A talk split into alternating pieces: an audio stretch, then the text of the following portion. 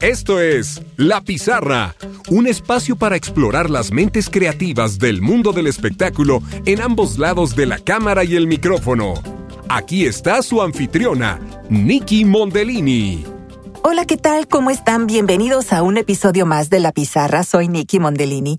Hoy vamos a explorar la emocionante vida y también la mente creativa de uno de los pilares de la televisión hispana en Estados Unidos y más específicamente en Houston, Marcelo Marini, quien además es dueño del restaurante The Original Marinis, donde desde hace más de 30 años se ofrece una enorme selección de empanadas argentinas, definitivamente de las mejores que yo he probado en mi vida.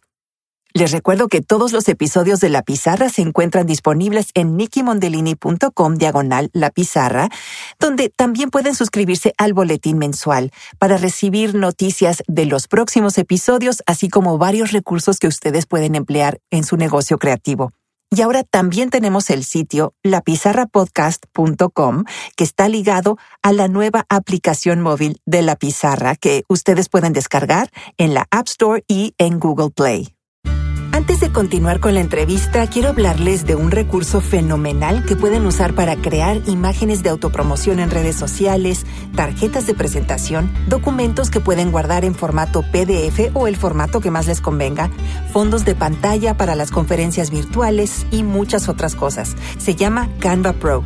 Con miles de hermosas plantillas e imágenes, Canva Pro te permite diseñar prácticamente todo lo que necesites. Y ahora lo puedes probar gratis por 30 días. Visita la página partner.com diagonal Canva diagonal la pizarra. Este enlace lo encuentras en las notas del programa. Si al final del mes decides cancelar tu cuenta, lo puedes hacer en cualquier momento sin compromiso. Canva Pro tiene muchas herramientas, como la que borra el fondo de las fotos para que puedas agregar el color que más te convenga, o también Magic Resize, con la que puedes reducir o aumentar el tamaño de tus fotos según las especificaciones que necesites. Con Canva Pro puedes diseñar tu propio kit de promoción con los colores, tipografía y logotipos específicos de tu marca, y tendrás acceso a más de 75 millones de imágenes y videos premium. Todo está organizado en diferentes carpetas de diseño que te ayudan a encontrar tus creaciones en segundos. Una vez más, el enlace es partner.com diagonal Canva diagonal la pizarra. Canva es con B chica. Y en esta página puedes comenzar tus 30 días gratis. Canva Pro es simple, es muy conveniente y confiable. Además, lo actualizan constantemente con nuevas herramientas para que tus diseños impacten y sean memorables.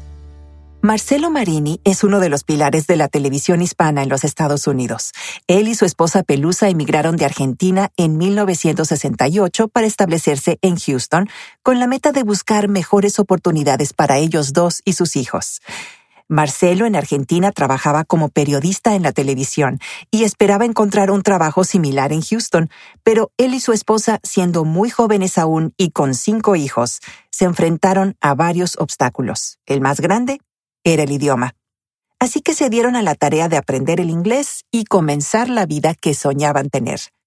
En 1971, Marcelo comenzó a trabajar para un canal local de televisión conduciendo el primer programa de habla hispana en Houston sobre asuntos públicos y sociales en KHOU Canal 11. El programa se llamó Hola amigos. Y poco después, con la ayuda de varias personas que conocieron, Marcelo y Pelusa abrieron su primer restaurante de empanadas cerca del Centro Médico de Houston. Poco después se movieron a otra locación, donde llamaron la atención de los empleados del Canal 13, quienes nombraron al restaurante como la nueva comida de Houston, o la nueva aventura para los americanos, o el sándwich de América del Sur. En 1978, Marcelo condujo en el programa de noticias para la cadena SIN o Spanish International Network, que ahora es Univision, el segmento de Mundo al Instante. Telemundo lo contrató ese año para hacerse cargo de la división de noticias y conducir el primer noticiero en español en Houston. Después de estar frente a las noticias durante dos décadas, fue nombrado director de asuntos comunitarios para Telemundo y de esa manera ayudó a muchas personas con necesidad de atención médica, concentrando sus esfuerzos en ayudar a niños y personas de la tercera edad.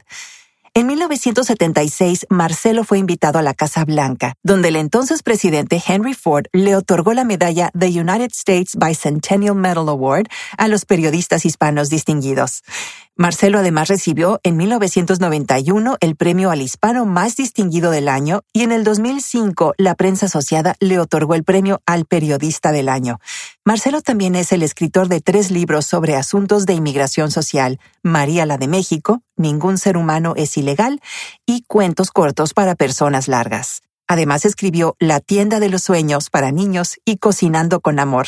Actualmente escribe sus memorias con especial énfasis en el año 2020. Marcelo, muchísimas gracias por dedicar este tiempo para la pizarra. La verdad es todo un honor tenerte como invitado. ¿Cómo, estás el día de hoy? Bueno, bien, muchísimas gracias por, por esto y además porque tú eres como una excelente y extraordinaria comunicadora. Ah, Así es que gracias. Es un honor estar en este momento y que podamos utilizar esto que estamos haciendo, esta entrevista, para que la gente pueda saber un poquito más de, de algunas cosas que a lo mejor no saben de, de algunas cosas, de muchas, diría yo, Marcelo. Tienes mucho, mucho que ofrecer y yo por eso digo que es un honor, porque, y un honor que me hayas dicho que soy buena comunicadora. Viniendo de ti, el, el, el gran comunicador por excelencia que eres, pues bueno, ¿no? Es, eh, ya, ya la gente, pues, escuchó la, la presentación que hice cuando hablé de, de, toda tu experiencia desde que saliste de Argentina. Así que vamos a verlo un poquito más en detalle. ¿Cómo no? ¿No? Eh, si, si no te importa. Eh, bueno, al salir de Argentina, ¿tú ya tenías idea de lo que podías encontrar en Estados Unidos? Bueno, te diré que lo que me atraía en aquel momento cuando estaba en Mendoza y luego en Buenos Aires era la NASA, porque estaba la, la, idea del hombre en la luna y los trabajos de la NASA con, eh, la conquista espacial. Eso me llamó la atención y decidí Houston por accidente, porque en realidad eh, la vida mía fue a través y el viaje fue un poco a raíz de que los militares argentinos habían llegado a la casa de gobierno y habían ya tomado control de las comunicaciones por el gobierno y manejados por el gobierno como ha sido en la gran mayoría de en aquellos años la televisión y la radio. Eran un poco del estado y, y tenían también radios privadas y comenzaba la historia de las televisiones privadas. Yo estudié el periodismo en, en Houston, en Mendoza, y tuve yo este, la, la, el honor también de ser uno de los pioneros de la televisión en blanco y negro allá en Mendoza, en la provincia. Entonces eh, llegó allí, hace, antes de que yo me viniera, el gobernador de de Texas, que en ese momento era John Connolly, que después fue secretario de Estado y también se, se, se, dedicó a la política. Y llevaba consigo en esa visita a la provincia para hablar un poco y quién sabe para alguna carrera política que tenían ellos. Pero llegó allá acompañado de Robert Kennedy y, y, llevaban, y llevaban como, iban en un jeep cuando bajaron del aeropuerto abierto y yo iba, como todos los periodistas, íbamos detrás y con el micrófono y la grabadora aquí colgando, ¿no es cierto? Y uno de ellos, el, un señor de apellido Bianchi, eh, me dio la tarjeta y me dijo cuando publiquen la visita me manda los recortes de diario. Y él fue el que me ayudó a llegar aquí, a, Texas, digamos, al estado de Texas, con eh, una carta de, de, invitación con una visa casi especial, diría, de estudiante. Y así llegué por seis meses. Ah, qué maravilla. Entonces te, te, dio una gran ayuda porque la mayoría de los inmigrantes que vienen, esa es una de las cosas, ¿no? Que, que no se les da fácilmente la, la visa y eso ha sido desde, desde siempre. Pero tú tuviste esa, esa gran ayuda, ¿no? Qué maravilla.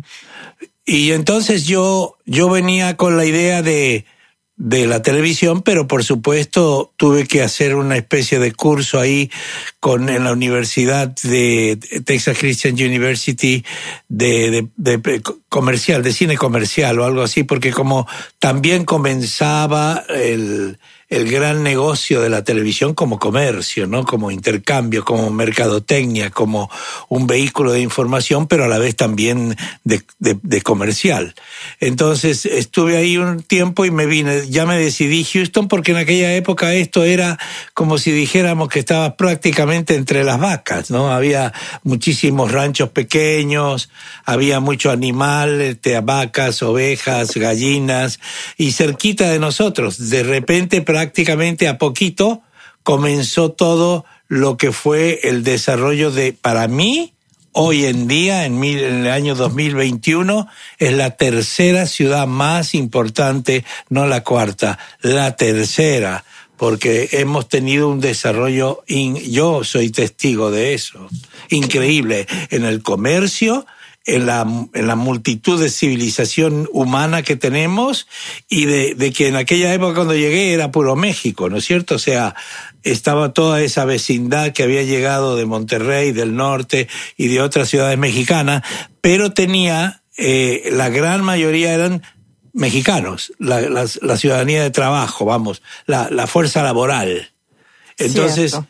yo encontré allí un señor que no sé si todavía, creo que ya falleció, pero era Gaby Jiménez, muy simpático él, tenían un canal pequeño el canal 17, y yo me apersoné ahí, dije que era periodista y, y cuando me preguntaron de dónde venía, eh, pues le dije yo vengo de Argentina. Dice, con ese nombre Marcelo Marini usted no es mexicano. Le digo, no, no, no soy.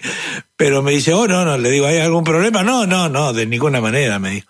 Y ahí fue cuando comenzó en realidad lo que debíamos hacer nosotros como, yo como periodista y como comunicador, más que todo, empezar a trabajar en esto, que era cómo llego a la televisión. Golpeé, golpeé puertas. En el año 68, 69, 1968, golpeamos puertas hasta en Corpus Christi, pero no había ninguna posibilidad. Porque primero, era ya eh, un pequeño canal, no era lo que es hoy un, por ejemplo, un Telemundo o Univisión inmenso, ¿no? Grandísimos.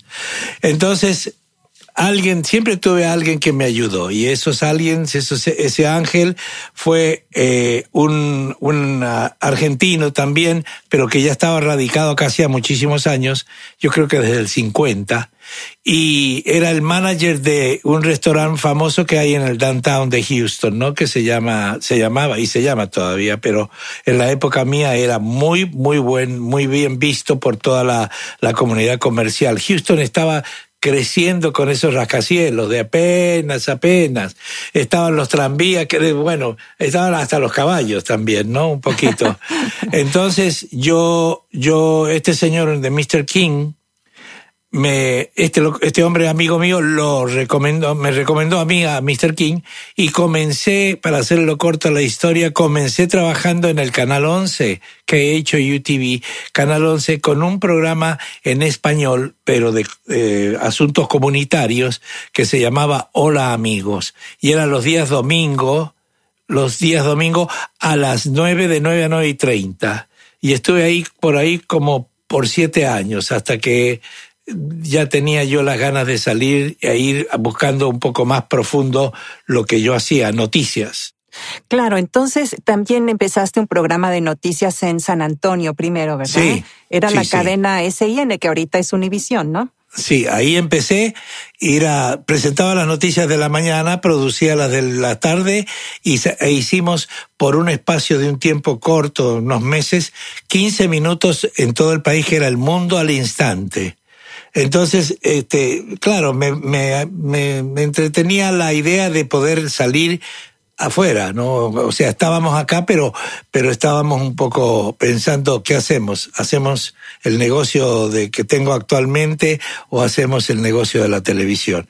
Me ofrecieron ir a Miami, que iba a comenzar la cadena SIN, y, y yo, yo bueno, trajeron gente que me, me, probó y todo y me dijeron, bueno, vamos a ir a Miami. Y fuimos, fui a Miami, en en allá por el 70 y 70, 71.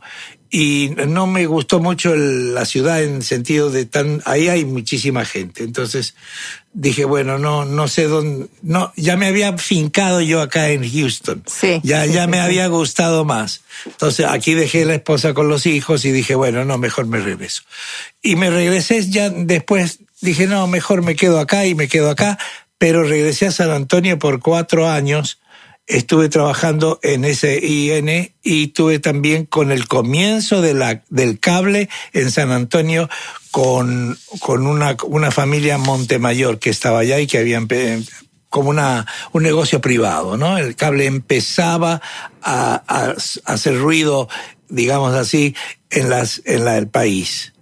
Y entonces eh, las noticias y los asuntos comunitarios como que siempre han sido lo que te ha llenado más, lo que has buscado más hacer, ¿verdad? Sí, mira, eso fue una de las de las grandes de las grandes cosas de mi vida que siempre pensaba que él eh, necesitaba ayuda porque yo vi la necesidad cuando llegué de que no no era como lo había hecho yo en Argentina en Mendoza teníamos una fundación para los humildes, los más, eh, de, los más, eh, ¿cómo se dice? Que no eran privilegiados, va. Claro, claro. Y, y, y, estuvimos ahí con esa fundación en el Canal 7 de Mendoza, con el Canal 7 de Buenos Aires, que hacíamos todo eso de campañas de ayuda en las Navidades, campañas de ayuda para los barrios más humildes, que en aquella época eran como es ahora, por ejemplo, en algunas otras partes del mundo, casas de barro, casas de lata, casas de cartón. Había eso y existe todavía en algunos países. Entonces nos acercábamos ahí por el hecho de haber tenido yo una educación más cristiana que las, las escuelas privadas. Entonces, ahí yo empecé y yo dije, bueno, acá lo que yo veo es que la gente no sabe mucho, por ejemplo, como me pasó a mí, de inmigración los, los problemas que tiene un ciudadano cuando quiere arreglar sus papeles, cuando quiere mejorar su situación y tiene la idea de quedarse, ¿no? No es como otros uh, grupos que a lo mejor están un tiempo acá y se van a otro estado y se van a otros, como eran en aquella época la, los cosechadores, la mano de obra de los trabajadores del campo que con eso yo conocí a César Chávez y lo entrevistábamos muchísimas veces en San Antonio porque era el único líder que sonaba como líder de la comunidad hispanoparlante. Entonces, este, empezamos a hacer eso y empecé a ver la dificultad que había en algunas personas y en algunos círculos de, de concentrarse en problemas, por ejemplo, de la mujer, violencia de género, la mujer, el problema de las familias con la educación de los niños la personalidad, o sea, ese, ese soy yo que tenemos los latinos, pero que no lo podíamos demostrar, porque estábamos trabajando, teníamos trabajar y trabajar y trabajar para poder mantenerse. Y mantener también un poco eso. Pero ahí, en mi programa llegaban los profesionales que podían dar un consejo, como era la United Way of the American Gulf Coast, este, como eran los, las, las, este, el grupo tejano, la raza, el grupo de la raza que traía, hacía sus convenciones en Houston. Houston estaba amaneciendo a un crecimiento de México también, o de mexicano, de población de nacionalidad mexicana, pero también de población de nacionalidad centroamericana. Entonces ya había un poco más de conexión, pero había necesidad de información. Y así me fui acercando al nivel, a través de United Way, de las organizaciones que estaban interesadas en informar a nuestro pueblo de esos beneficios que podía haber en salud, inmigración, educación, leyes sociales, problemas que, que podíamos ayudar. Y así fue como me fui haciendo conocido. Pues qué maravilla, porque la verdad, como tú dices, había una sed de esa información y mucha gente, ¿no? De, de, aquel entonces y que pues sentaste las bases para que ahorita Houston sea una de, de, las, de las ciudades con una alta población hispana, que ahora ya están mucho más instruidos, ¿no? Ya, ya saben un poco más acerca de todo lo que, a todo lo que tienen derecho eh, y, y, cómo pueden encontrar ayuda en diferentes lugares, ¿no? Incluso también, por ejemplo, los que no tienen seguro médico, pero hay, hay muchas clínicas que, que son de servicio a la comunidad, que son muy buenas. ¿Y dónde se enteran de eso? Pues obviamente a través de la radio, a través de la televisión. Así es que es, ese tipo de información siempre es muy bienvenida y, y es, es muy importante. Aquí habían, Niki, aquí había gente como la doctora Karam, Dorothy Karam, como Olga Solís, que ya falleció, había gente como Leonel Castillo, que fue hasta el director nacional de inmigración cuando era este el presidente eh, uno de los presidentes de Estados Unidos que era lo eligió a él como director nacional de inmigración pero estaba gente que estaba que podía eh, envolverse con nosotros, ¿no? Envolverse con la comunidad, por así decirlo, y que estaban dispuestos a dar información. Y fueron, fue así que fui yo conociendo a, a muchísima gente que podía llegar en esas agencias que estaban a lo mejor sin ningún tipo de publicidad. Y el Canal 11 por casi siete años hizo eso, de dar información sobre las agencias al servicio del público, sin distinción de grupos. ¿eh? Así es. Eh, bueno, vamos a hacer una pequeña pausa y ahorita volvemos. Manejar una base de datos es esencial para el crecimiento de cualquier tipo de negocio, pero sobre todo para las pequeñas empresas. Ahí es donde un CRM te puede ayudar. Monday.com es una plataforma de CRM o Client Relationship Management con la que puedes manejar tu base de datos para tener toda la información relevante de cada uno de tus clientes de manera práctica y ordenada, lo que te ahorra muchísimo tiempo y optimiza el desarrollo de tu negocio. Monday.com es rápida de configurar, es fácil de usar y además puedes darle seguimiento a los proyectos y compartir el avance con tus colaboradores. Pruébala durante 14 días totalmente gratis al visitar monday.com.grsm.io diagonal la pizarra guion bajo CRM. Este enlace lo encuentras en las notas del programa. Hablando de experiencia propia, te puedo decir que no responder ni dar seguimiento a un correo electrónico puede costarte clientes potenciales. Pero con Monday.com puedes agregar recordatorios automáticos para que nunca pierdas contacto con los clientes que alimentan tu negocio. Monday te ayuda a prospectar clientes, darle seguimiento a tus proyectos y gestionar toda la trayectoria de ventas en un solo espacio compartido. Una vez más, el enlace es monday.com.grsm.io diagonal la pizarra, guion bajo CRM, para que puedas probar Monday.com totalmente gratis por 14 días y te des cuenta de las ventajas de contar con un CRM que te ayuda a optimizar tu negocio. Estás escuchando La Pizarra con Nicky Mondellini. Continuamos.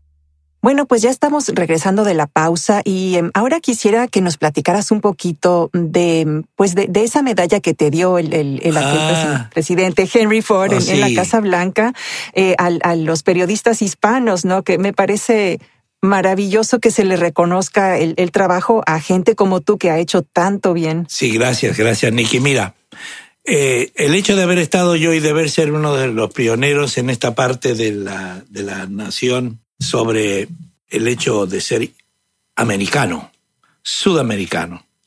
Porque como siempre decimos, América es un continente que comienza en Canadá y termina en Tierra del Fuego, Argentina. Esto, esto fue en 24 de septiembre de 1976 durante la celebración, uno de los días, porque es un mes, pero uno de los días donde estaba yo y un grupo de periodistas del resto del país en la oficina del presidente Gerald Ford. Y yo había llevado también conmigo a un ciudadano argentino uruguayo que caminaba montado a caballo. Llegó desde la Argentina a los Estados Unidos, entrando por San Antonio a Texas, y de Texas yo lo conocí a raíz del negocio que teníamos nosotros de empanadas.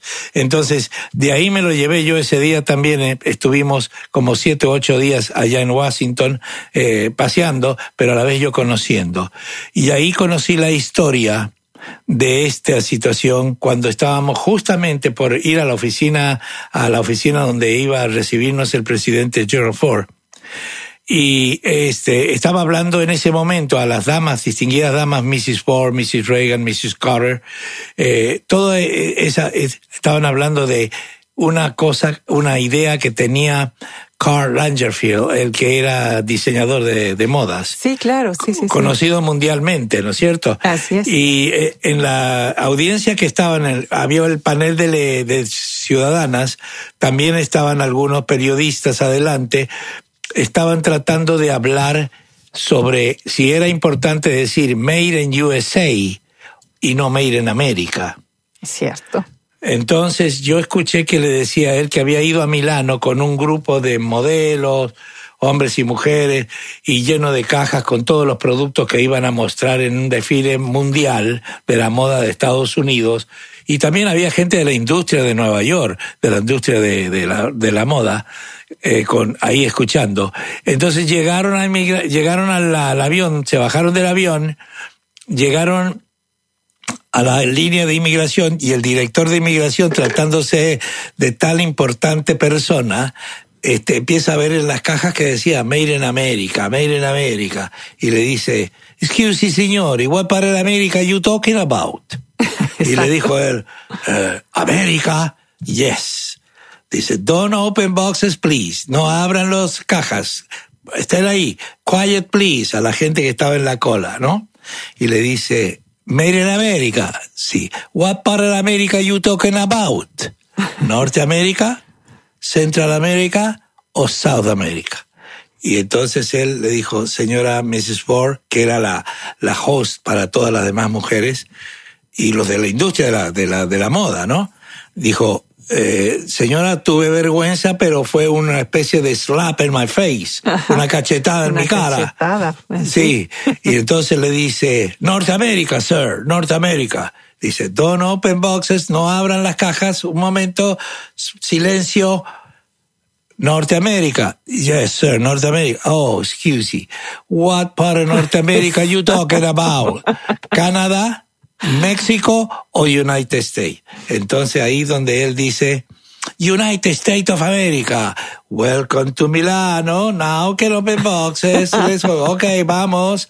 Entonces, Wow. eso me dio la idea que en realidad también hay una, una especie de ignorancia política histórica sobre América, porque México es parte de América. Exacto. Argentina, El Salvador, Nicaragua, Honduras, Guatemala, todos esos países son americanos, de alguna forma. Así es. Y así tenemos es. la mezcla, en mi caso, de italiano, de alemán, algunos, pero como cuando me preguntan, le digo yo, yo soy argentino de nacimiento, de sangre italiana y, y ciudadano de los Estados Unidos de Norteamérica, ¿no es cierto? Así. Entonces, eso fue un poco la, la leyenda que yo traje y el honor de haber sido recibido por él, que era una, yo creo que fue una, un presidente con un sentido común muy grande con respecto a quiénes éramos la comunidad, porque el, el host mío que me invitó era el subsecretario de Energía de la Nación,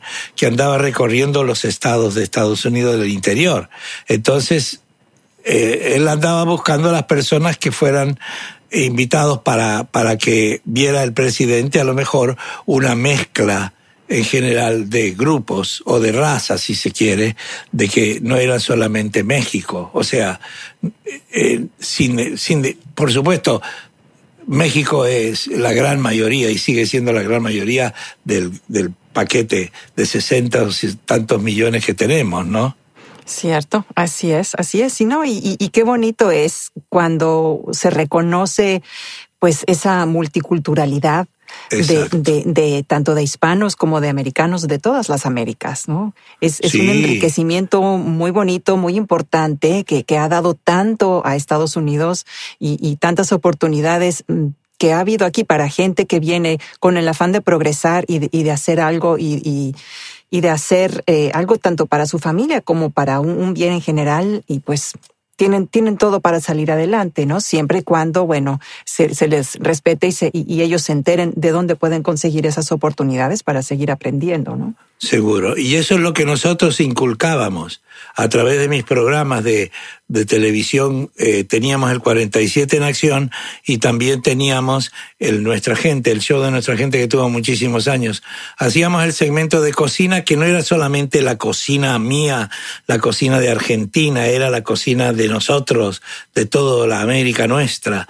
Y ah, también los consejos que hablaba yo con la gente sobre los consejos de la familia o hacia la familia, de cómo podíamos mantener esa imagen productiva, orgullosa de quienes somos, ¿no es cierto? Y de dónde venimos. Hay un dicho que, que lo quería yo leértelo y te digo, acá digo, dice, nuestro origen no puede determinar nuestro futuro, porque en realidad el que tenga el origen yo de ser argentino o de nacimiento, pero el futuro mío es ser americano pleno, el americano grande como la palabra, eh, el americano que, que puede de alguna manera eh, educar y ayudar a que la gente nos entienda que nuestro es una cultura grandísima de muchos años, más de mil, mil y pico, de hablar esta lengua, ¿no? Así es, así es. Marcelo, eh, quisiera hablar ahorita un poquito de cambiando el tema abruptamente, pero hacia una tradición argentina que, que son las empanadas y, y, que nos cuentes un poquito cómo fue para ti, para Pelusa, empezar con el restaurante, porque dejen contarles que yo fui hace poquito, ¿verdad? Tuve el, el, el gusto de, de, de, sentarme y conversar con, con, contigo en persona y, y probar esas deliciosas empanadas que además nunca he visto un menú tan variado de, de empanadas, nunca. Increíble. Es, la especialidad, pero cualquiera que vaya a venir a Houston se los recomiendo, ¿no?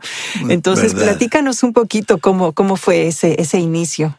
Empezó de la misma manera en que, por ejemplo, acá yo digo que todos los días traigo una nueva idea, porque en realidad a mis años debería yo estar sentado en un lugar ahí como piensa la gente y gozar de la de la ancianidad. Pero mi abuela decía siempre que con la vejez viene la sabiduría con la sabiduría viene el respeto y con el respeto el honor. Yo honro a esa abuela mía que me enseñó que había que estar siempre levantado y haciendo cosas diariamente. Abuelita mía, que fue la que me crió, me decía también, la flojera camina tan despacio que muy pronto la pobreza de espíritu te alcanza. Así wow. que mi hijo, despierte, vamos a la escuela. Llegamos acá y buscaba yo, por supuesto, trabajo, pero era bien difícil.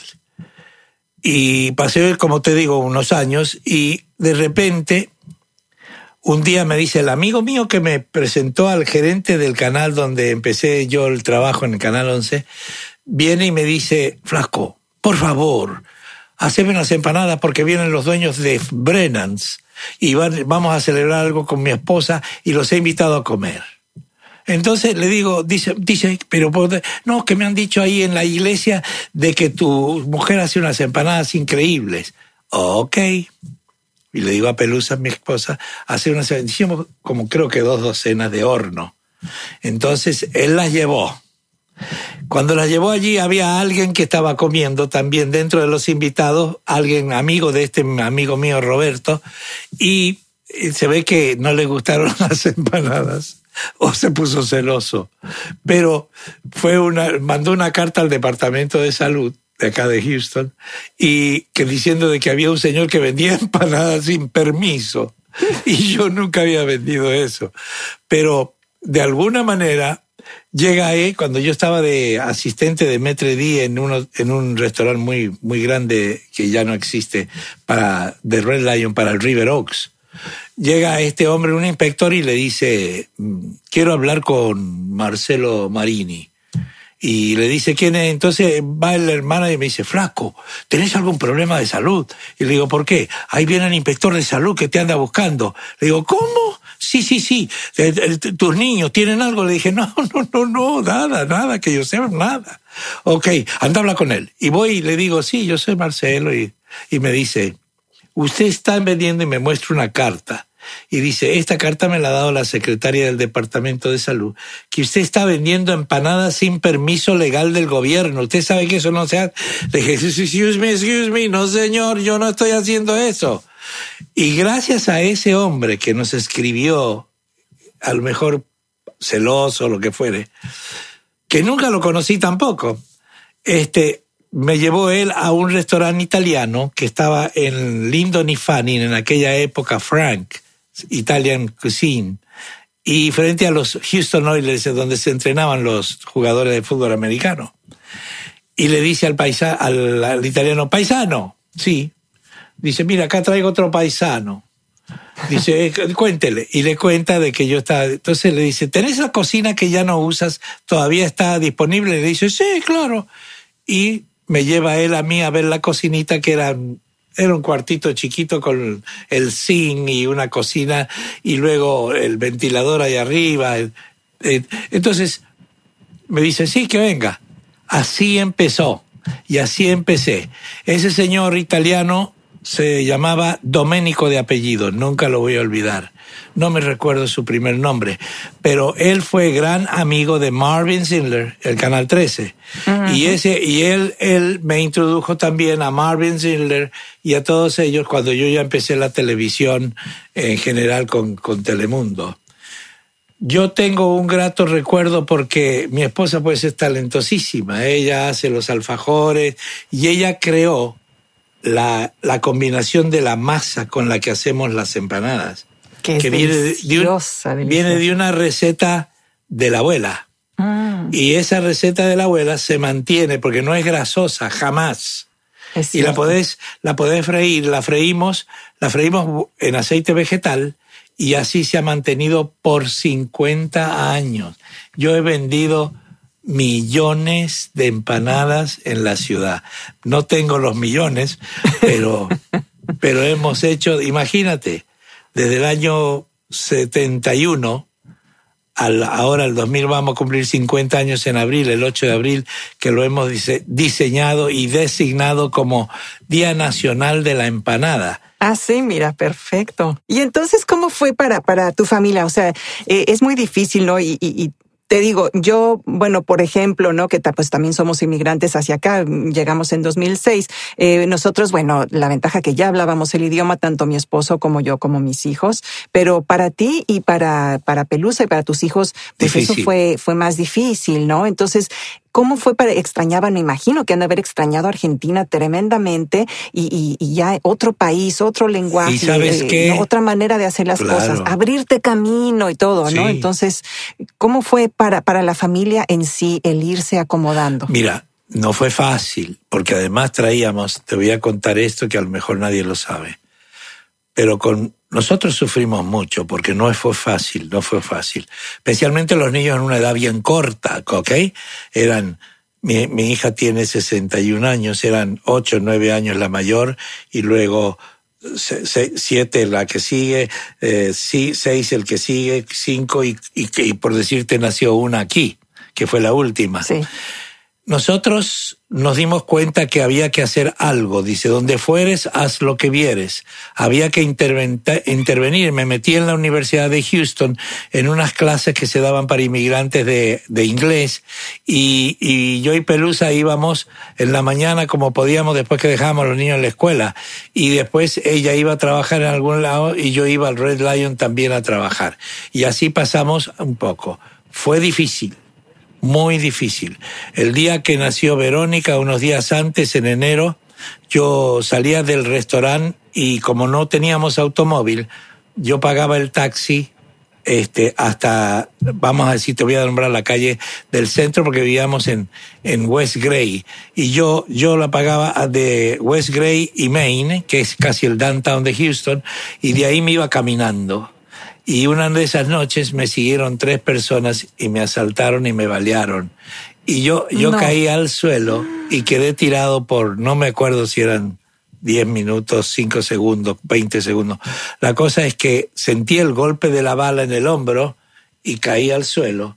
Y no sé si estuve desmayado un tiempo, pero me levantó otra persona de origen afro- afroamericano, me levantó un señor de edad y me dijo, ¿Are you okay? ¿Are you okay? Y le dije, sí, sí, I'm okay, pero no puedo mover el brazo.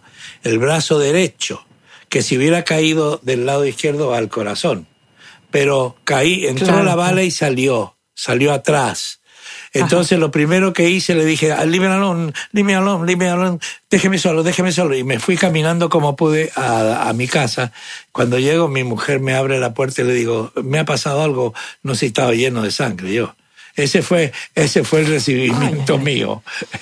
Ay, y, y unos días antes que Sí, naciera tu y yo me quería ir, yo me quería ir a la Argentina y me dice, no podemos irnos, Pues claro, no por podemos supuesto. irnos, tenemos que hacerlo. Bueno, mi hija nació en el hospital del condado, que en aquella época estaba sobre Allen Parkway.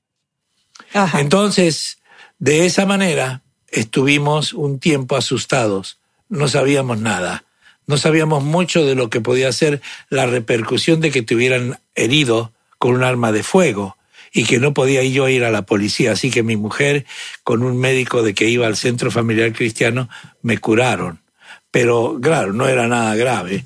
pero me hubiera podido quedar tirado en el medio de la calle y me hubiera llevado por delante un auto. La cosa es que en aquella época también había muy pocos vehículos y la ciudad estaba en la calle West Gray, estaba medio oscuro, pero creo que ese era un barrio afroamericano en aquella época.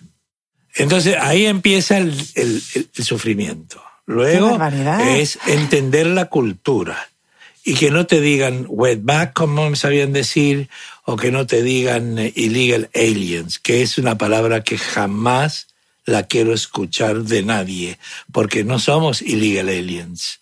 Somos seres humanos de la misma forma y del mismo modo que pueda ser el millonario más grande Bill Gates o, el, señor Besos, el, presidente y dueño de, de Amazon. En el, en el toilet nos sentamos todos de la misma manera, ¿no es cierto? y entonces la diferencia es que el del toile de él debe ser de oro, el nuestro es de, cerámica. Pero no somos illegal alien, como lo ha dicho o nos dicen algunos políticos. Yo creo que es lo más, lo más difícil eh, haber tomado la decisión y, me parece de una gran valentía de ustedes después de, ese hecho decir, bueno, pues, pero seguimos adelante, ¿no? Entonces, ya después de eso fue que se te empezó a abrir un poquito más el panorama hacia el, canal de televisión, a, lo de las noticias. Sí, y debido a ese accidente yo creo también que la gente que me ayudó, porque siempre tuve alguien que me dio una mano, nunca se me negó nada, porque además yo siempre venía con la idea de de hacer algo, como decía Benito Juárez o como decía San Agustín, el respeto al derecho ajeno es la paz. Yo, de alguna manera, yo quería seguir, aunque a los primeros días yo ya me quería ir, pero no había forma porque mi mujer ya estaba a punto de parir. Entonces había que quedarse. Y, siempre uno tratando de, no solamente de adquirir esa, esa experiencia de, de donde fueres a lo que vienes, pero a la vez respetar el país, respetar la nación, respetar las leyes y, y a la vez también tratar de mejorar la vida, ¿no es cierto? O sea, cada día nuestro es un día, un día nuevo para mí, a la edad que tengo, porque yo nunca, siempre quiero seguir haciendo algo más. Y a veces me tienen que parar los hijos porque dicen, papá, ya, pará un poco. Le digo, no, pero es que he tenido todo. Mira, Telemundo creció y nació porque yo me propuse que yo quería tener el canal de televisión. Entonces yo trabajé mucho en esto para hacer una un, eh, especie de corporate, una corporación de líderes. Esa corporación de líderes donde estaba el doctor, varios médicos, varios médicos conocidos que me ayudaron, de origen, por supuesto, hispano, y la mayoría mexicanos, doctor del Río, doctor Calderón, que son maravillosas personas, me ayudaron. Entonces tuve, yo hice el board y me presenté para Canal 55, que era un canal que salió abierto y había que poner todo eso en una, en una presentación magistral hecha por un abogado de acá, conexión con Washington, para mostrar que los latino hispanoamericanos necesitábamos un vehículo de información full time. Entonces me presento y presentamos el board de directores y todo. De esa manera empieza mi historia. ¿Qué pasó? Que dentro del board traje un señor de Bolivia, que era el manager de un restaurante italiano famoso acá, que ya desapareció, el, ambos desaparecieron. Pero este señor de Bolivia traía raíces de, ya sabes qué, lavado de dinero. Y sin mm. saber, sin saber, ahí adentro estaba uno de los miembros del board, era un señor que era de la DEA. Entonces ah. ya sabían de él, lo andaban buscando y lo siguieron y lo encontraron. Entonces ya la familia Johnston o Johnson de Chicago ganó la licencia, la hubiera ganado yo. Pero mm. vuelvo otra vez de nuevo, alguien me ayudó porque alguien conocía al dueño de Canal 26 que hoy es Fox. Y ese señor de apellido Schindler me llamó a mí y me dijo, I want you to come to work for me for the new, I have a license, Channel 48. En esos años era Canal 48, en el 60, 86. Y entonces yo empecé a apuntar todas las cosas que necesitábamos para poner el canal eh, en funcionamiento. Inclusive fui el primero que caminó sobre los primeros edificios que tuvimos cuando comenzó en Stony Brook y West Park, detrás del Canal 39. Y ahí por ahí íbamos. Y de ahí empezó Empezó conmigo Juan, Juan, José, Juan José Perlasca, empezó conmigo el yerno mío, que en aquella época era mi yerno, es, sigue siendo el yerno mío porque es el papá de mis nietos, tan lindo y tan querido que es este Enrique. Enrique González. Claro. Entonces ellos fueron los dos primeros periodistas que tuvimos y uno que ya falleció, que fue, murió de cáncer, pobrecito, pero fueron los que me ayudaron. Usábamos un solo auto, a veces el de uno de ellos, cámaras, micrófono y hacer entrevistas. Y regresamos y el señor Schindler dijo, wow, eso, pero no news. Le dije, sí, señor. Nosotros tenemos que tener noticiero, no porque es muy caro, es muy caro. Y digo, no señor, usted va a tener un departamento de venta, usted va, va a ver, si yo conozco de eso. Ellos eran los dueños de las grandes, este, habían una cadena de Saving and Loans que se llamaban antes, San Angelo Saving and Loan. Una familia distinguida, muy lindo, él muy lindo. Él después vendió eso a un, el niño eh, ¿cómo se caprichoso de, de, New York Stock Exchange, que no me recuerdo su apellido, que compró Telemundo, que se lo vendió a los japoneses, los japoneses a la NBC y la NBC a Comcast. ¡Wow! ¡Qué maravilla!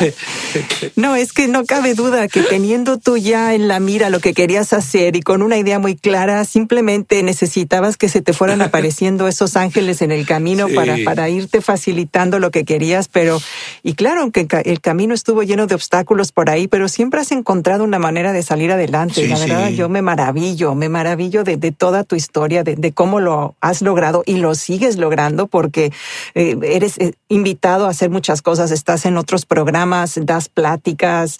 Eh, Escribo libros. Adelante. Escribes libros. Y por ejemplo, este libro, ¿no? El, último que es María de México.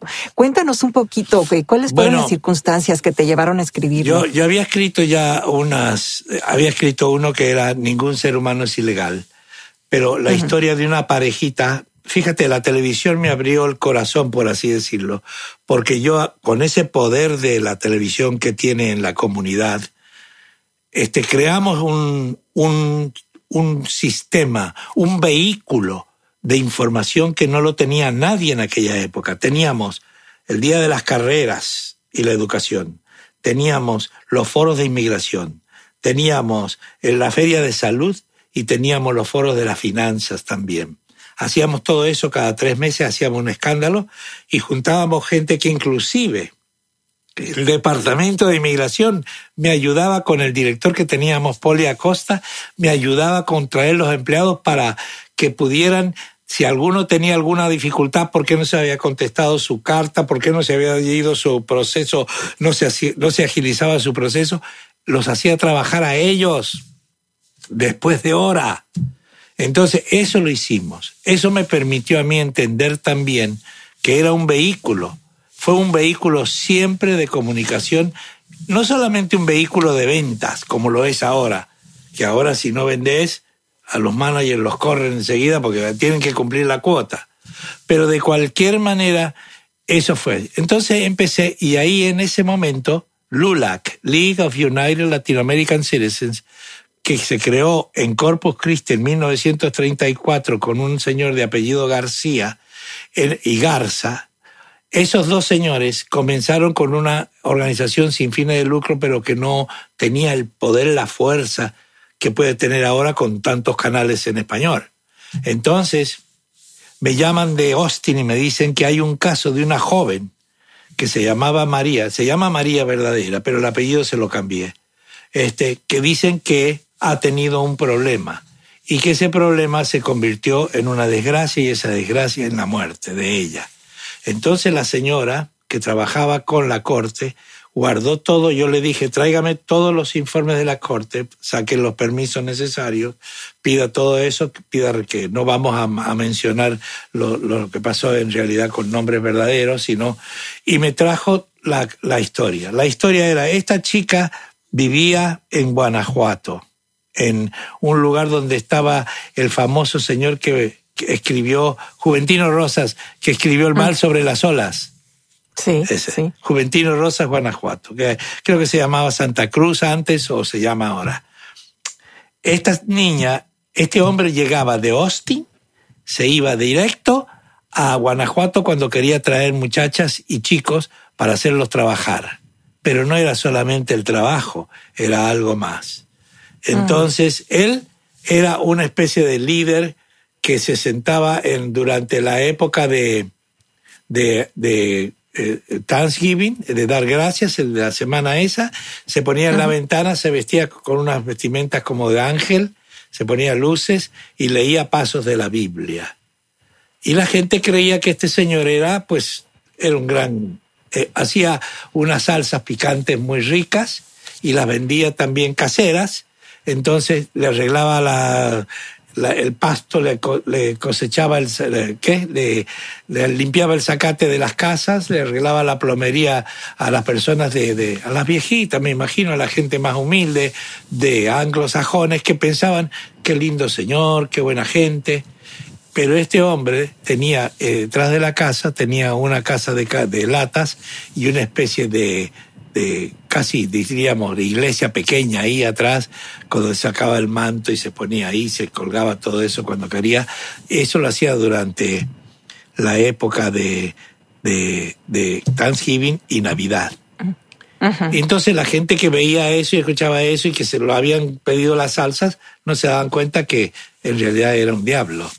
Porque eh, un día le dijo que le habían robado el anillo de la para hacerlas. Aparte de que el libro no tiene ningún tipo de pornografía sexual, o sea, de relato pornográfico, porque no lo permite la editorial, eh, eh, la niña sufrió violaciones a diestra y siniestra. Entonces, entonces, yo lo que puse, traté de, de todo de, de hacerlo de una manera más escondida, más, más, este, no sé, no tan clara, no tan, tan gráfica. Claro, sugerida, digamos. Sí, entonces de esa manera me enteré de las cosas. El día que murió la niña murió congelada en el techo de la casa porque él la castigó por el haber querido robarle el anillo, que no era verdad. La subió arriba junto con el chico, que estaba un chico que vino con ella, que tendría casi una diferencia de edad de 15, 16 años.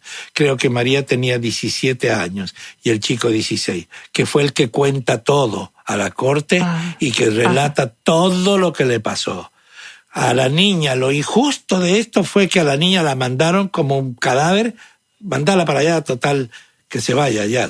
No, no se encontró nunca, se encontró al culpable, pero nunca se habló de haber hecho algo, nunca se habló de haber hecho, mirá, esto es una, así como le pasa a, a los otros grupos de raza afroamericana, cuando le pasa algo, así habría que haber hecho una protesta, pero todos lo hemos callado siempre, así que lo callaron, llegó la niña a, Guanajuato, la enterraron, la madre perdió la hija, que nunca la había querido mandar, nada más que la historia dice cómo lo hace la persona que le pide a ella que mande a los hijos.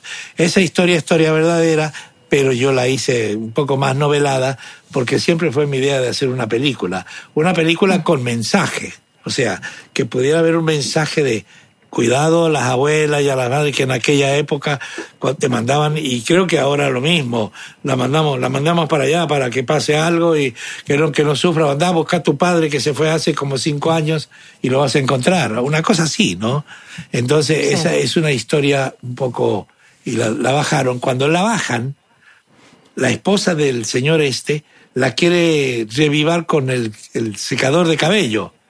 Y ah. Y ahí es donde la policía, eh, alguien llama a los bomberos, los bomberos al, al IMS, los, los, este, eh, de, la, de la medicina de, la, emergencia, de la emergencia inmediatamente llaman a la policía y dicen que no se mueva el señor de acá y se lo llevaron. Wow. Sí, creo pues que bueno que en eh, ese momento lo agarraron, por lo menos oh, lo, detuvieron, ¿no? En Huntsville, porque ya tenía antecedentes que había hecho eso con otras mujeres. O sea, eso era una, una cadena. Y yo la tomé como historia porque la señora que me llamó a mí estaba tan impactada. Nunca la conocí más que por teléfono porque era, trabajaba para la corte, creo, y trabajaba también en un hospital y era miembro del LULAC. Ajá. Ya, entonces a través de ella fue sí, que, ese que- libro. que te sí. dijeron. Entonces algo- hice también la hacer. historia de Ningún ser humano es ilegal de dos hermanos salvadoreños que llegaron. Yo me fui a un este, hospedaje que tenía la iglesia Monseñor Romero en Brownsville. En aquella época llegaban muchos salvadoreños, pero se metían en el King Ranch y caminaban cuando cruzaban el río Bravo. Entonces, uno de ellos, el hermano y una, la novia del hermano, uno de ellos perdió al hermano porque se perdieron en la noche y no se encontraban y murió casi seco. Y, este, y esa historia habla un poco de lo que nosotros somos y cómo venimos a un país, al sueño americano y encontramos una pesadilla. Cierto, sí. Sí, la, la, la vida acá no es fácil al llegar, o sea, es, es algo impresionante porque cuando la gente sí puede encontrar el- el- la manera de salir adelante, entonces sí se te pueden abrir muchas oportunidades, pero todo lo que tienes que pasar para lograrlas es muy difícil, ¿no? Es, es Sí, muy, y- sí. mucha gente pierde la vida, ¿no? Desgraciadamente. Y en ese camino hay, y imagínate, hay historias que me dio Poli Acosta, que ya escribió dos o tres libros. Este, como él, él trabajó como eh, director de, del Servicio de Inmigración aquí en Houston y fue el que me ayudó a crear ese, los foros latinoamericanos de inmigración para poder ayudar a la gente. Pero él me contó cuando estaba trabajando undercover que estaba encubierto, él pasó gente, se mezcló con todos, había un contrabando humano terrible y había una, una- un uso y abuso de la mujer en general sin piedad, no había piedad. Y él, él, él lo denuncia en uno de los libros. Pero todas esas cosas las supe gracias a esta profesión de televisión que tuve un poco más digo, no era para hacer dinero, era para hacer el bien. Yo siempre pensé, si en aquella época los periodistas no ganábamos, no ganábamos fortunas, como hay hoy contratos millonarios, ganábamos lo que se podía pagar. Y así hemos vivido una vida con la empanada por un lado y, mi, y, mi, y mi esposa cuando me vinieron a buscar los de Concas y me dijeron, bueno, este señor Marini, vamos, eh, hemos eh, decidido que su posición, no me querían decir que era por la vejez o lo que fuera, ¿no es cierto? Por el miedo a la demanda, pero como era la persona más conocida, me dijo, bueno, este, le dije, no, no hay problema, está, está bien, lo que ustedes decidan, me lo dicen, yo hablo con mis abogados y luego arreglamos. Entonces cuando me voy a salir, vengo y le digo a mi esposa, mira, hoy me llegó el manager y me dice tal, tal, tal, tal cosa. Y, ah, gracias a Dios, oh my God, qué bueno. Ya quería que, te- que, que tuvieras una vida más tranquila. Sí, y así fue que el 2012 ya desaparecí, 2011, al final de 2011 ya desaparecí de ahí. Y, y siempre he intentado hacer cosas porque me- la televisión fue como mi segunda mamá, en un caso, o mi, o mi novia especial. Eh, bueno, yo le llamemos como sea, o, yo le decía, tengo dos esposas, cuando me preguntaban, eh, tengo dos esposas, y, le- y me dicen, ¿no? Sí, y con las dos actúo. ¿No? ¿Y pero cómo? Le digo, claro. Una, eh, la televisión, que es la que me paga el salario, y la otra es la esposa, que es con la que vivo, la que gasta, la que gasta. Y se reían. Pero sí es verdad, ella fue muy tolerante porque pues eran, era trabajar todos los días, eran horas y horas y horas y horas enteras. Así es, así es. Y, y también tus hijos han estado Sí. de alguna manera involucrados Sí. en el negocio. ¿no? Uno Sí. de tus hijos tiene una sucursal también en, la- en, en el eh, suburbio de Katy. Sí, es. Y aparte de eso, mi hijo mayor, el de los varones, es el chef de ahí porque fue, eh, fue chef de, de escuela con la, la compañía de Memorial Hospitals y trabajó para Sodexo. Entonces, él, él era el que enseñaba a los eh, ejecutivos, a los chefs, las comidas especiales de los enfermos, con los grados Ajá. y la, la categoría de las calorías y no calorías y, y todo lo que viene con todo eso. Y también para los hospitales que están en, en pequeños barrios o pequeñas eh, poblaciones donde hay como cafetería para que coman los domingos y vayan los fines de Ajá. semana. Entonces, Ah, él es el que se queda con el negocio cuando nos venimos nosotros, él se queda ahí, es el que ya hace todos los rellenos que vos probaste, todos los hace él de acuerdo a la receta casera. Deliciosos, deliciosos realmente. Y los de los postres, oh, bueno. Otra cosa también, qué maravilla, qué maravilla. Y entonces estás por abrir o estás buscando abrir otra sucursal en, en, el suburbio de Woodlands también. Sí, nosotros. Donde hay muchos hispanos. Sí, sí, además yo tenemos una clientela grandísima que viene de allá. Y hemos pensado siempre que antes de irme al otro barrio, no, ya sabes cuál, y que lo tengo acá muy cerquita, este queremos estar, queremos hacerlo porque aunque, digo, como fuente de trabajo, por ejemplo, es un beneficio porque le damos trabajo a la gente y a la vez la familia se va ah, como cimentando de alguna manera con un nombre que ya es marca registrada de la ciudad por tantos años. Entonces, que ellos vayan y vean que el abuelo y el bisabuelo hizo esto con los años, ¿no? Así es. Y además también tuviste una participación en el programa eh, Drive-ins. Sí. Eh, ¿Cómo es? Dine-ins, Drive-ins and Dives con Guy Fieri, que los fue a entrevistar ahí. Cuéntame cómo estuvo, porque fue una experiencia muy, muy, muy bonita que los ayudó mucho, ¿no? Tienes razón. Eh, un hombre que vino, yo no sé cómo es que lo van encontrando a los negocios, pero vino al mío alguien que tomó fotos y hizo un montón de fotos y luego llegó eh, la, carta del Food Channel y me dicen que una persona de Food Channel con un programa va a llegar a mi restaurante y me dan las condiciones. Nunca me dijeron quién era hasta el último momento, ¿eh? Ah. Entonces, tenés que firmar unos releases de seriedad, de seguridad, de silencio, de no, comercializarlo durante, ni after, ni before, todo, todas esas cosas, ni todo, todo eso lo hicimos. Y el última semana llega un productor que se llama Mike Morris y me dice, yo soy el productor de Food Network y la persona, el señor que va a abrir, viene tal día, a tal hora va a llegar acá y el día anterior tuvimos que cerrar un día y medio. Lo cerramos un día y medio, lo tuvimos al lugar limpiecito, todo preparado, sillas y todo para que pudieran poner cámaras, cables, sonidos, luces, todo, porque son verdaderos profesionales. Y en eso me dijo, mañana llega Guy Fieri. Y dije yo, wow, wow. Qué maravilla. Especialmente mi hijo varón, que lo sigue a él, que es el que le gusta la cocina y me dice, y llegó. Llegó él y estacionaron su coche abierto en un lugar y lo cubrieron que nadie sabía quién era, porque lo que trataban de evitar es que estuviera gente esperándolo a la llegada o esperando durante la filmación. Por supuesto, no podían tener eh, ya una multitud de gente ahí, si no, no iban a poder hacer todo. Y lo más que hizo fue que ellos invitaron gente a través de sus conexiones en Houston y en San Antonio los invitaron a que vinieran a comer ese día a dos grupos. El viernes sin eh, Guy Fieri y el sábado, y vamos, el jueves sin Guy y el viernes con Guy Fieri. Guy Fieri llegó a las 10 de la mañana y entra al lugar y dice, oh my God. Y mira todo, ¿no? Mira fotos, mira las firmas y me dice, ¿quién es el dueño? Oh, y me vio. Entonces dice, ah, sí, sí, ya vi el video de... El video mío era de la época que estaba en Canal 11, creo.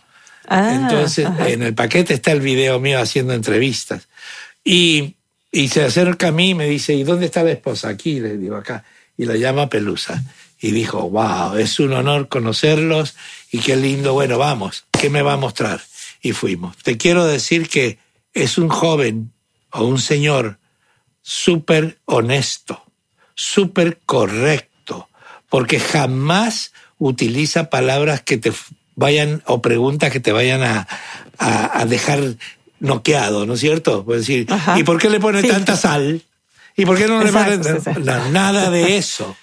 Y nunca habla de ningún producto que, que le haya hecho tacos o, o hamburguesas antes, durante o después esa es mi crítica, mi, mi consenso general, que él nunca va a decir, ah, no, los los de Marini son mejores. Claro, si no, no te va a estar comparando cuando te está haciendo, no, imagínate la falta de respeto que hubiera sido. Ideal, ideal. Una persona súper.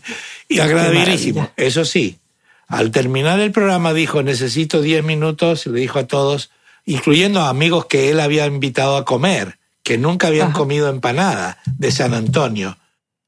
Entonces se sientan conmigo y le me dice, Marcelo y su esposa, dice, más vale que ustedes estén preparados para el día en que salga la televisión. Cuando salga mi segmento, va a salir con otros, pero que ustedes puedan aguantar la presión que habrá durante y después. Y le dije, no te preocupes, descuida de todo esto que sí vamos a hacerlo. Porque eso salió el 28 de marzo de mil, del 2017. Casi ah, cuatro años. ¿Sí? Cuatro. Sí. Y cada vez que lo repite, es un programa al cual agradecemos, por supuesto, a Dios, porque estamos con vida y lo vemos. Viene gente de todos lados, gente que lo van siguiendo a él que no habían podido venir la primera, ni la segunda, ni la tercera, sino en ese momento lo vieron, tomaron el avión o el auto si viven cerca y, y, los que venían en avión vienen en avión a Houston por otra razón, vamos a decir el hospital o el negocio de petróleo y vienen ahí porque lo traen escrito. Sí, sí, así es. La super recomendación. Si lo recomienda Guy, es que es, la, es en serio, sí, sí.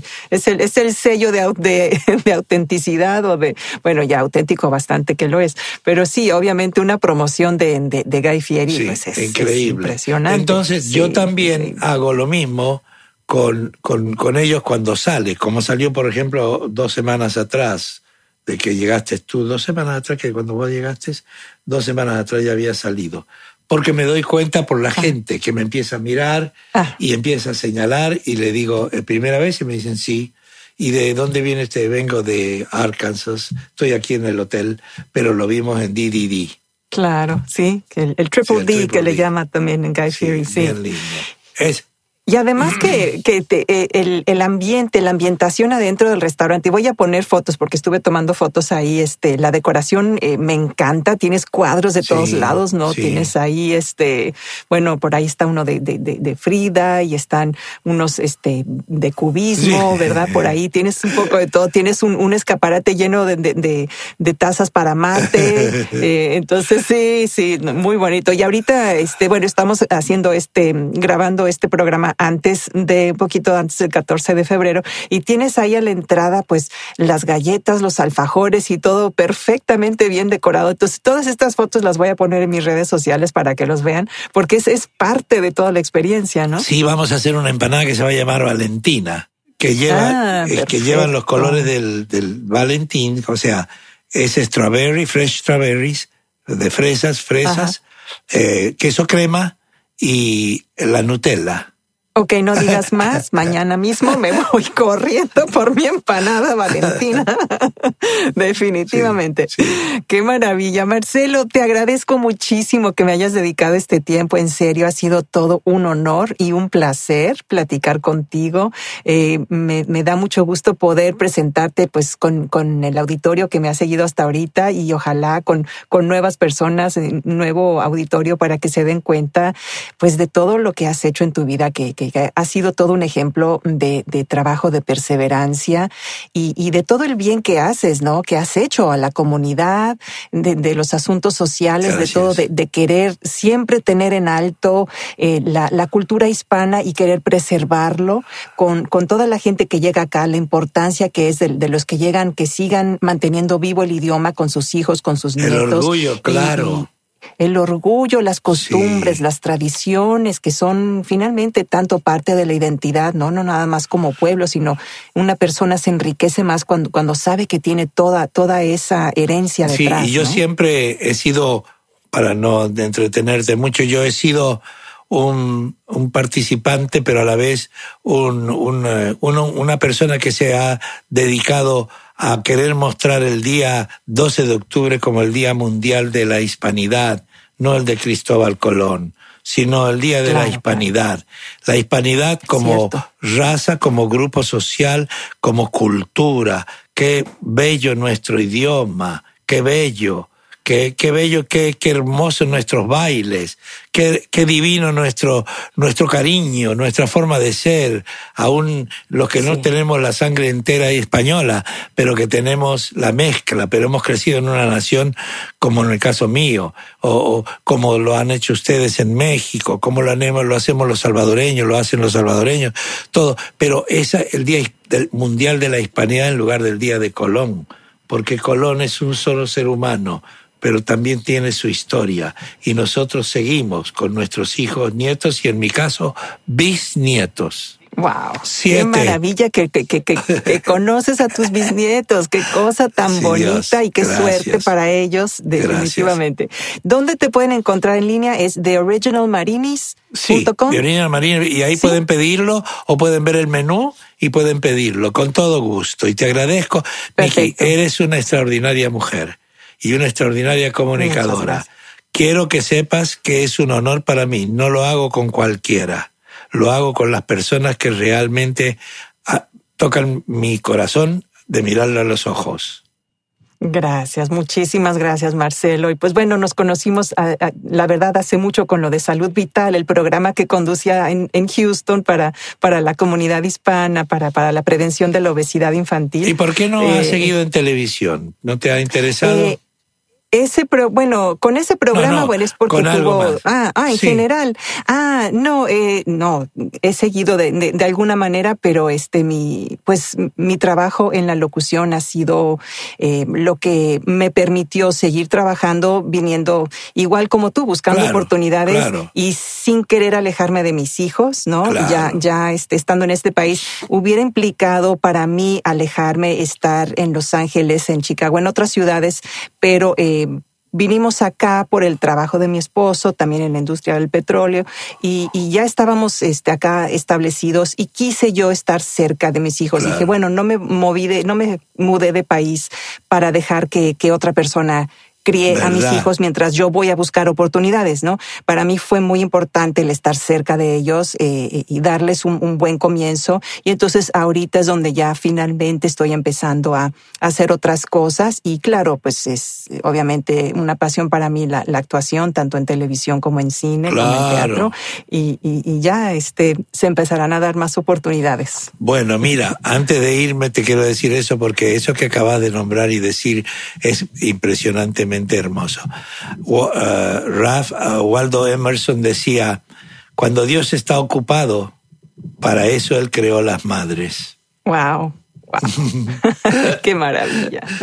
Bueno, Sí, hermoso. qué belleza. Que tengas muchas bendiciones. Muchísimas gracias igualmente y ahí estaremos yendo próximamente a tu restaurante. Gracias por escuchar un episodio más de La Pizarra. Esperamos que hayas disfrutado la entrevista. No olvides suscribirte en tu plataforma favorita. Recuerda descargar la aplicación de La Pizarra Podcast, donde podrás suscribirte a la comunidad de La Pizarra con Nicky Mondellini. Te esperamos la próxima semana con otra interesante entrevista.